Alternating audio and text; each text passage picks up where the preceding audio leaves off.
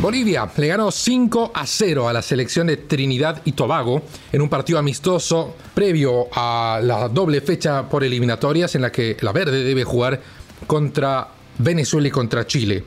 La pregunta es, ¿de qué sirve o de qué sirvió este partido amistoso?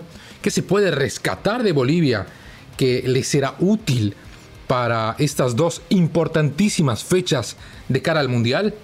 Eso lo discutiremos hoy en Footbox Bolivia. Footbox Bolivia, un podcast con José Miguel Arevalo, exclusivo de Footbox.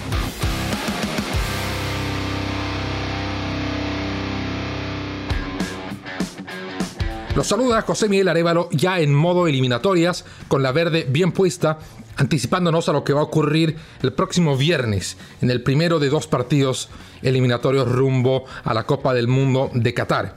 Y previo a ese partido, la selección de César Farías se midió ante su similar, similar entre comillas, de eh, Trinidad y Tobago en Sucre, en la capital de Bolivia, con muchos elementos que hacen al contexto de este partido.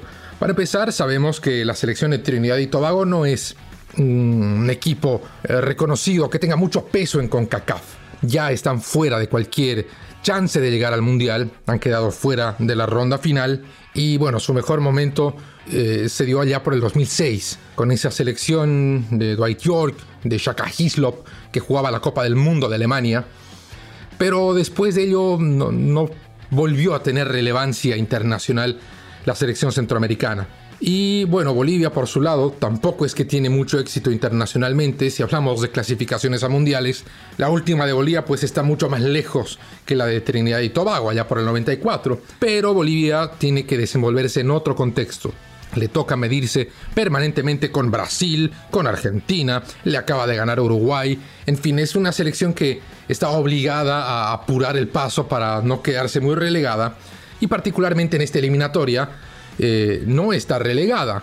De manera inédita, se encuentra con suficientes chances para soñar en una clasificación. No es fácil, está lejos de, consumarse la clasificación de Bolivia, pero tiene chances. Es más de lo que viene ocurriendo en las últimas eliminatorias, a tampoco del final en las mismas. Bueno, la selección boliviana decidió jugar en Sucre, en el Estadio Patria, donde juega el campeón boliviano independiente, para darle otro clima, otro clima humano, por supuesto, al combinado de César Farías, que juega de local en el Estadio Hernando Siles de La Paz, que se ha convertido en un escenario muy complicado, más allá de cualquier situación de altitud o cualquier otro tema, eh, la respuesta del público ha sido mixta últimamente. Y es que fracasos en anteriores procesos eliminatorios han generado una natural desconfianza en la selección boliviana, añadida al tema, al factor Farías. César Farías es un técnico que o lo aman o lo odian. Y pareciera que las aguas están divididas por la mitad. Hay mucho rechazo más allá de los resultados de la selección boliviana, al equipo por ser dirigido por César Farías, que también por su lado ha tenido, por ejemplo, algún cruce de palabras con un hincha la semana pasada, o tiene convocatorias controvertidas como la del guardameta Daniel Vaca, que con 43 años de edad ya no tiene equipo. Fue eh, concluido su ciclo en Strongest y ahora está en búsqueda de un nuevo plantel y en medio de esa búsqueda sale una convocatoria de la selección boliviana. Estos elementos han generado, por supuesto, un ambiente de discusión se apostó a jugar en otra ciudad, en una ciudad en la que hace más de 20 años no jugaba Bolivia, y la respuesta del público pero fue eh, muy calurosa. Eh, acudió más gente de la que debería al escenario de, Sucre. Bueno, por el tema sanitario solo debía entrar el 50%, pero habían más eh, personas de la que permitiría la mitad del aforo. Y todo, digamos que terminó en apoyo y respaldo y alegría de la gente, lo que por supuesto le dejó un sabor distinto a los jugadores. ¿Cómo jugó Bolivia? Partió con un equipo más o menos alterno. Atajó Carlos Lampe, tuvo muy poco trabajo. Tres defensores en la primera línea, como líbero Adrián Jusino, marcando por derecha Diego Bejarano, que usualmente es lateral o carrilero por derecha, lo ensaya en partidos amistosos César Farías como defensor central, y por izquierda Jesús Sagredo, que de los gemelos Sagredo es el que menos minutos tiene en selección y en club. Eh, Jesús Sagredo jugó con perfil cambiado, él es derecho, pero apareció como defensor central por izquierda, a diferencia de su hermano José, que es lateral por izquierda. Bueno, los laterales fueron Rodrigo Ramallo, por el flanco izquierdo, Ervin Saavedra por el flanco derecho. En la mitad de la cancha eh, estuvieron emparejados Fernando Saucedo junto a Moisés Villarroel, delante de ellos Juan Carlos Arce y en el ataque dos hombres como lo fueron Marcelo Martins y en la búsqueda incesante de su compañero apareció como una alternativa Bruno Miranda. No fue un partido complicado, no tenía por qué serlo. Quizás la primera media hora se vio un equipo boliviano reiterativo y monótono en su intención ofensiva, abusando del recurso del centro al área, buscando la cabeza de Martins o que la pivoteara para alguien que estuviera libre. Eh, se le cerró el arco, intentando esa y solo esa como una alternativa de llegada. Alguno que otro remate de media distancia que puso a prueba al arquero trinitario Adrián Fonset, pero nada más.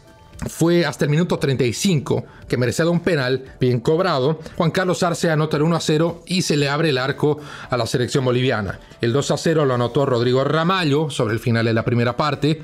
Martins al minuto 53 anotó el 3 a 0. Justiniano al 63 el 4 a 0. Y cerró la cuenta Bruno Miranda al minuto 87 para un 5 a 0 que alimenta mucho el estado anímico de la selección boliviana. Pero más allá del ánimo, del influjo de, entusiasmo que una goleada, indistinto sea el rival, puede generar en la selección boliviana, ¿qué queda para dos partidos que rayan en lo histórico de lo decisivo que puede llegar a ser? A ver, Bolivia está obligada a sacar 6 de 6. Visita el viernes a Venezuela en Barinas y recibe el martes a la selección de Chile en La Paz.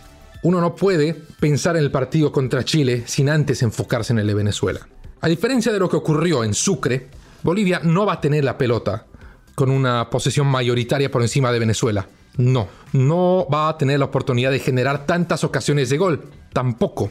¿Qué se eh, observó de la selección boliviana más allá de ese volumen de juego que permitió cinco goles, del influjo de la gente y demás? Cuestiones que deben ser corregidas y con urgencia. Más allá de las limitaciones que pueda tener un equipo como Trinidad y Tobago, tuvo ocasiones de ataque. Fueron mínimas pero existieron. Y es que la selección boliviana, como la gran mayoría de los equipos bolivianos, tiene un talón de Aquiles que le ha costado puntos importantes, le ha costado clasificaciones, le ha costado derrotas dolorosas y es la marca por los costados. Los flancos de un equipo boliviano son el sector más débil y lamentablemente la selección boliviana no es la excepción. Sobre todo en la transición de juego. Cuando un equipo boliviano pierde la pelota en ataque, es muy vulnerable por los sectores. Y también con el cambio de línea. Cuando hay un contragolpe y se hace el cambio de banda, el cambio de orientación, generalmente una defensa boliviana queda muy descolocada. Vale decir, si un equipo está eh, atacando a Bolivia en un contragolpe desde la derecha y cambia a un pelotazo a jugar por la izquierda, el flanco izquierdo de Bolivia generalmente es casi seguro que va a otorgar espacios y va a otorgar un corredor muy grande. Y es lo principal que debe tener cuidado César Farías al plantear el partido del viernes contra Venezuela. Porque Venezuela, la última vez que jugó en una cancha que no fuera boliviana, contra Bolivia, fue allá en la Copa América de Brasil el 2019, cuando Darwin Machís hizo y deshizo a la defensa boliviana por derecha y por izquierda mucha atención a aquel aspecto.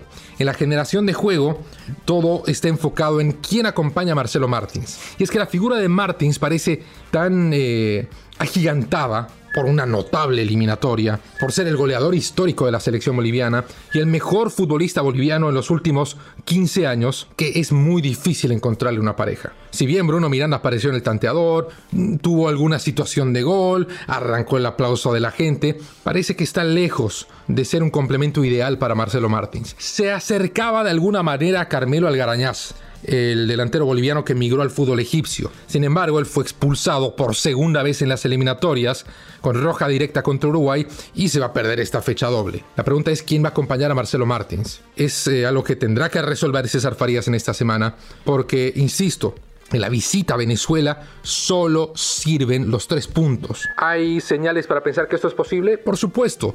Venezuela ya está fuera de la clasificatoria. José Néstor Peckerman acaba de llegar al equipo. Uno entiende que va a ser eh, una intención de tomarle la mano al plantel, de radiografiar a lo que tiene a disposición el técnico argentino, casi como un banco de pruebas, pero en una eliminatoria. Es más, Venezuela ni siquiera ha tenido un partido de preparación antes de eh, la, la doble fecha, como ha sucedido con varios equipos de la región. Hay un elemento que si bien no tiene necesariamente que ver con la actualidad del fútbol boliviano, es algo que ronda y que pesa. Y es que hace más de 20 eh, años, en realidad 29, que Bolivia no gana fuera de, de casa en un partido por eliminatorias. Allá en el 93, cuando le ganó a Venezuela 7 a 1 que una goleada de esas proporciones abrió la ilusión y el camino a lo que terminaría haciendo la última clasificación de Bolivia a un mundial. Y la pregunta está en si con ese equipo que es probablemente el mejor en la historia del fútbol boliviano, se ha logrado la última victoria,